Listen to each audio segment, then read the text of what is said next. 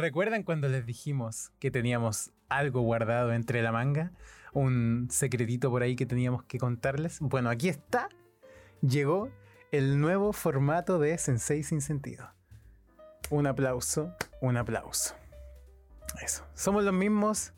Vamos a seguir hablando tonteras como siempre, pero traemos un nuevo formato un poco más cortito, un poco más acotado. ¿Y en qué consiste? Cuéntame, Torito.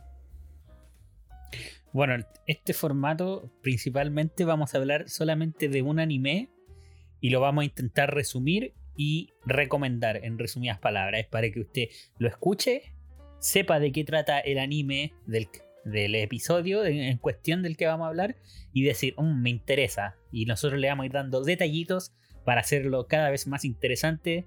Y si usted tenía dudas de si ver o no este anime, intentamos resolvérselas en este nuevo formato que vamos a sacar. Exacto. Y además, si en una de esas ya viste este anime o de los que vamos a hablar después en estas pequeñas cápsulas que van a ir además de los capítulos que normalmente hacemos, si ya lo viste, al menos puedes quizás buscar alguna, algún dato o algo que pueda interesarle a alguien a quien se lo quieras recomendar. Quizás andas buscando el cómo convencer a alguien de verlo, también puede servirte. Así que, sin más preámbulos, ¿de qué vamos a hablar hoy? Yo creo que una cápsula eh, ideal para empezar este nuevo formato es un anime que marca época.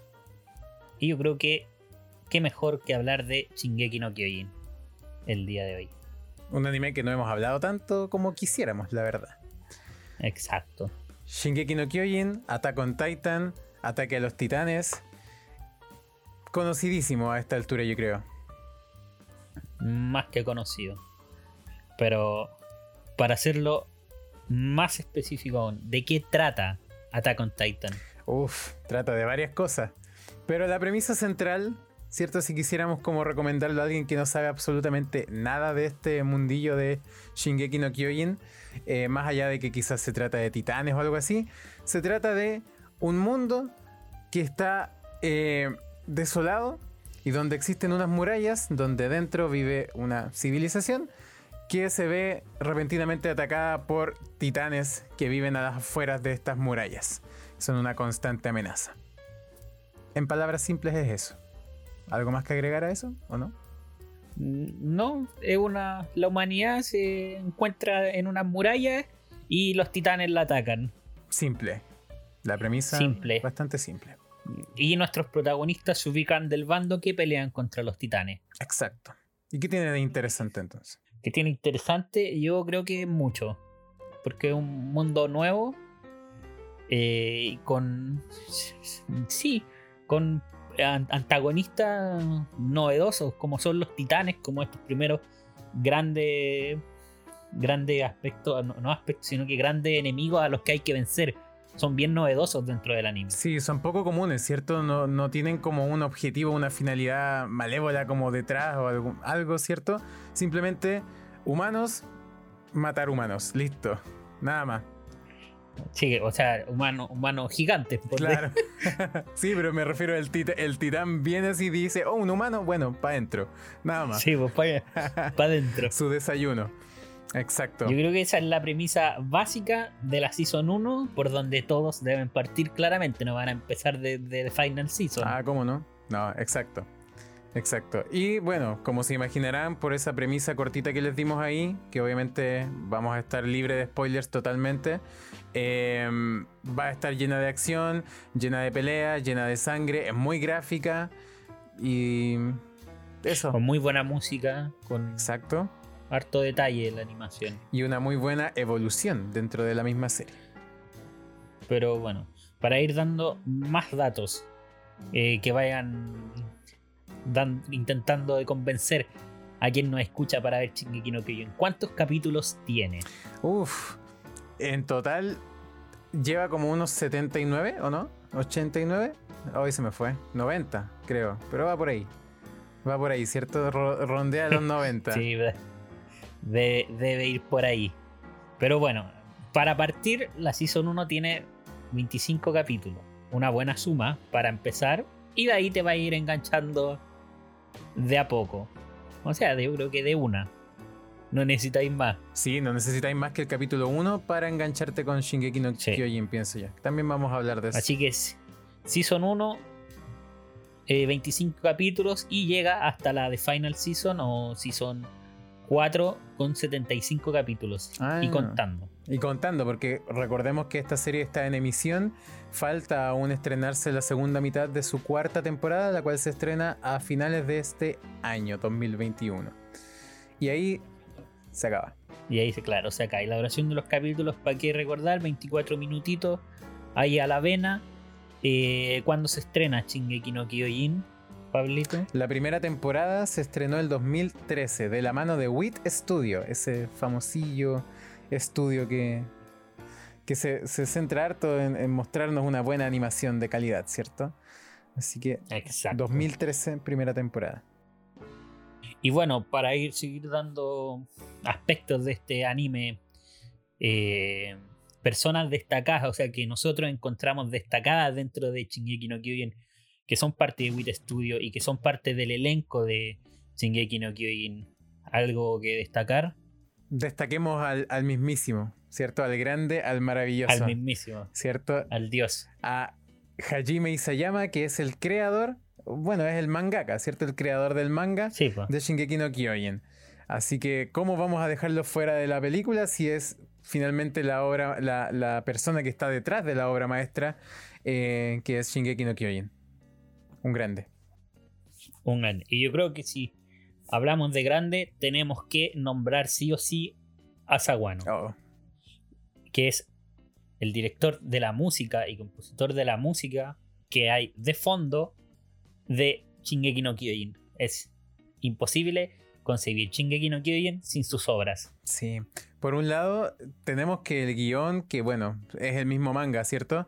Pero la historia en sí es muy buena y todo, pero lo que le aporta la música del anime eh, es impresionante. De verdad es maravilloso. Esos discos los puedes escuchar solos incluso y ya de por sí son espectaculares. Imagínate escucharlo viendo eh, todo lo que está pasando en la serie. Viendo todo lo que hacen. Es impresionante. Y bueno, yo creo que uno de los grandes impactos y por qué Shingeki no Kyojin está conocido es gracias a su opening. Y eso tenemos que darle gracias a la banda Linked Horizon. Linked Horizon. Linked Hor- ah, ya. ah, verdad. I'm sorry. sí, exacto. El, el opening 1, me acuerdo que pensemos en el 1 solamente cuando no existía ni el Sasageyo ni ninguno de los demás. El 1 pegó, pero wow, qué manera de ser viral eso, muy viral. Qué manera de ser viral. Exacto. Hubiera salido en época de TikTok, reventaba la plataforma, pero la reventaba. Exacto. De todos modos rompió el internet ese opening, es muy bueno, muy bueno. Sí. Y conocido. Increíble cómo rompió el internet. Y hablando de personas que están ya más involucradas dentro de la serie misma, en cuanto a la participación de actores de voces, por ejemplo, ¿de quién me puedes hablar? Yo creo que de Eren. A lo largo de la historia, el seiyuu de Eren, Yuki Kashi, es increíble su evolución y cómo personifica el personaje.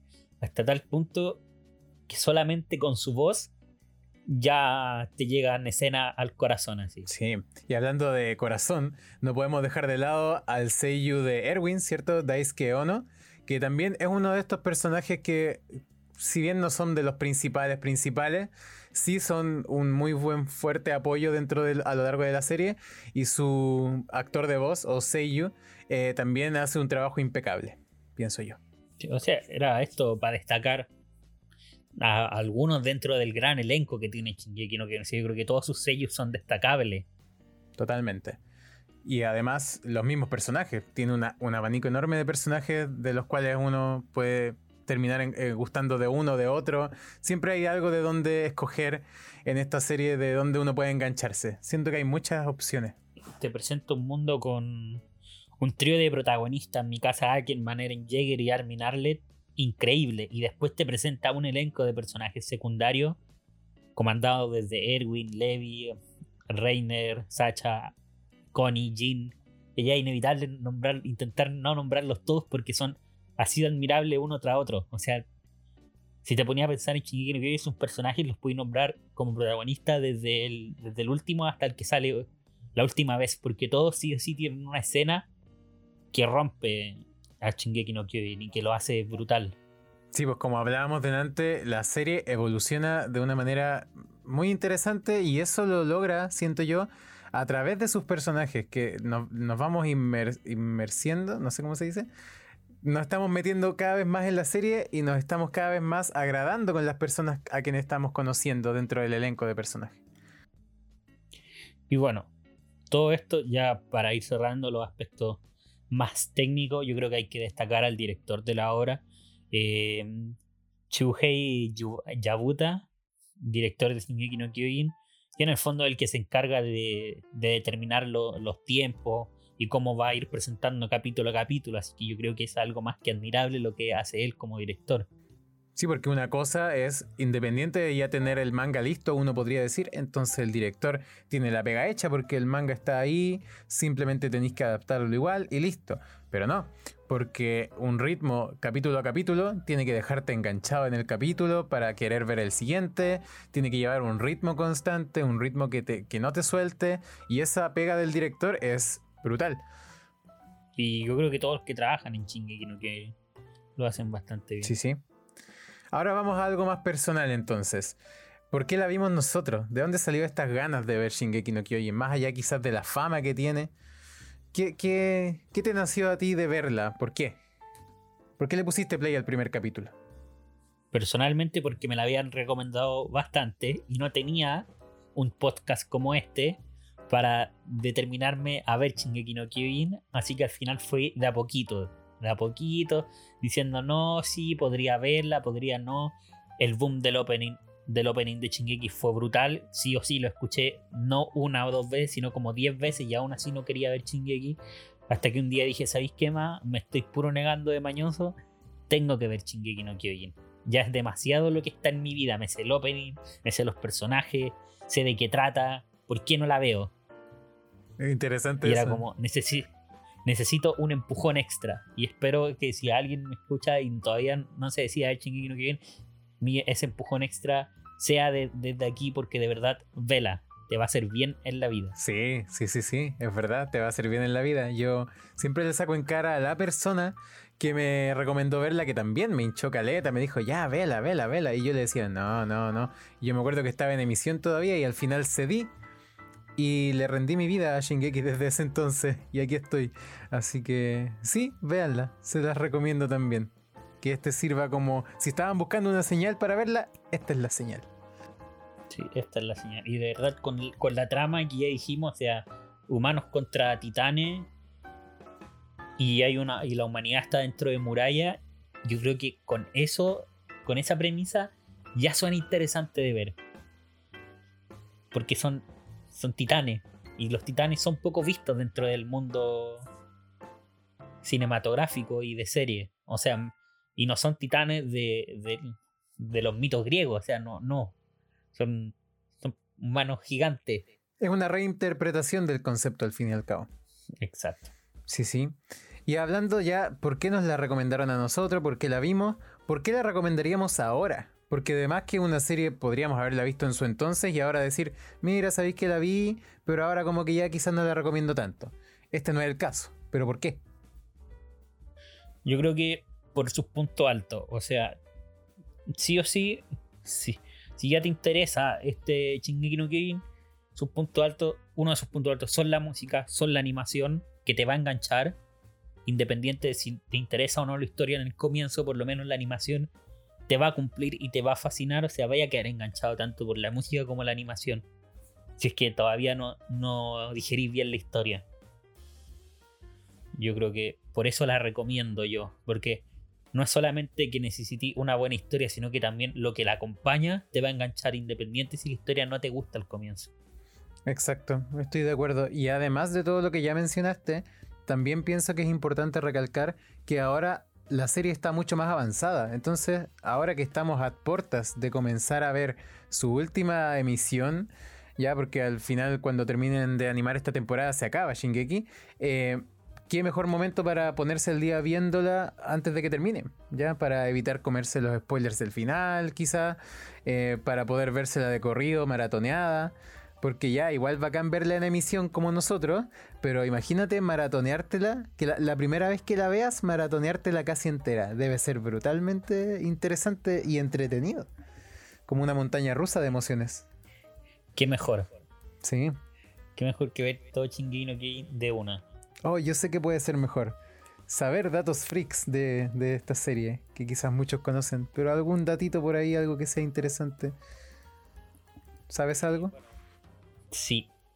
De hecho, en la, en la Season 3, parte 2, los 12 capítulos de la season- los últimos 12 capítulos de la Season 3, hay dos capítulos que al salir tuvieron la puntuación perfecta en IMDB, que es una página donde se puntúan principalmente películas y series. No es una plataforma dedicada al anime. Y yo creo que es- eso es lo que lo hace importante, por así decirlo.